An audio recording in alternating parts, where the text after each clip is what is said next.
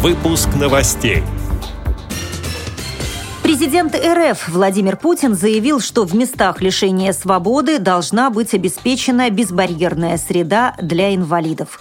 Газета «Московский комсомолец» опубликовала статью «Соцработники станут спутниками маломобильных пассажиров электричек».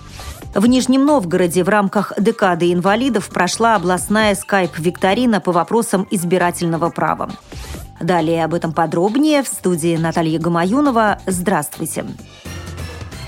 Президент России Владимир Путин заявил, что в местах лишения свободы должна быть обеспечена безбарьерная среда для инвалидов, сообщает РИА Новости. Цитирую слова главы государства. «К сожалению, мы пока еще не могли создать безбарьерную среду в большинстве наших городов, не только в местах лишения, но и там, где живут люди, не совершившие никакого правонарушения. Мы продолжим осуществлять программу по безбарьерной среде. То, что это необходимо сделать и в местах местах лишения свободы правильно. И это определенно наше упущение, что мы об этом никогда не только не думали, но и не говорили. Как минимум при строительстве новых учреждений Федеральной службы исполнения наказаний необходимо об этом подумать заранее. Это не так уж и дорого, а для людей это многого стоит.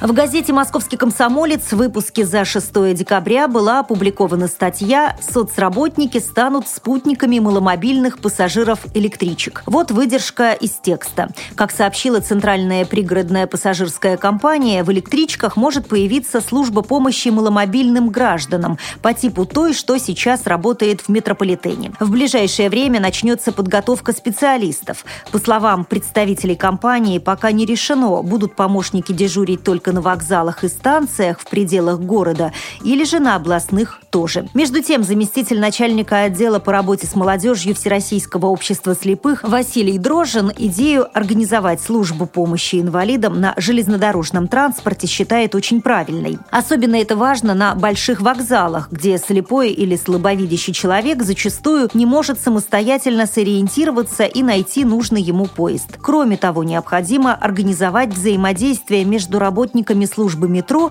и будущей службой на вокзалах, чтобы те передавали инвалидов, что называется, с рук на руки.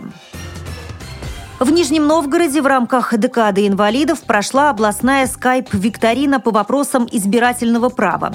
Мероприятие было организовано Центром реабилитации инвалидов по зрению Камерата и избирательной комиссией Нижегородской области. Викторина направлена на повышение правовой культуры, формирование активной гражданской жизненной позиции и привлечение внимания к избирательному процессу и праву граждан с ограниченными возможностями здоровья.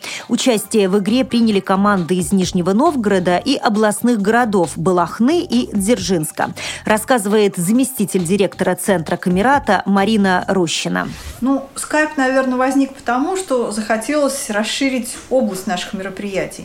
Потому что традиционно в этих мероприятиях могли участвовать только нижегородцы, ну и те, кто мог приехать. Ну а технически очень просто сделали скайп-конференцию на всех. Тут э, возникло у одной команды подозрение, что другая пользуется интернетом, но я считаю, что было удачно выбрано время ответа на вопрос 30 секунд. И если кто-то за эти 30 секунд сумел воспользоваться интернетом, ну это значит говорит о хорошем владении интернетом, что тоже, собственно, неплохо.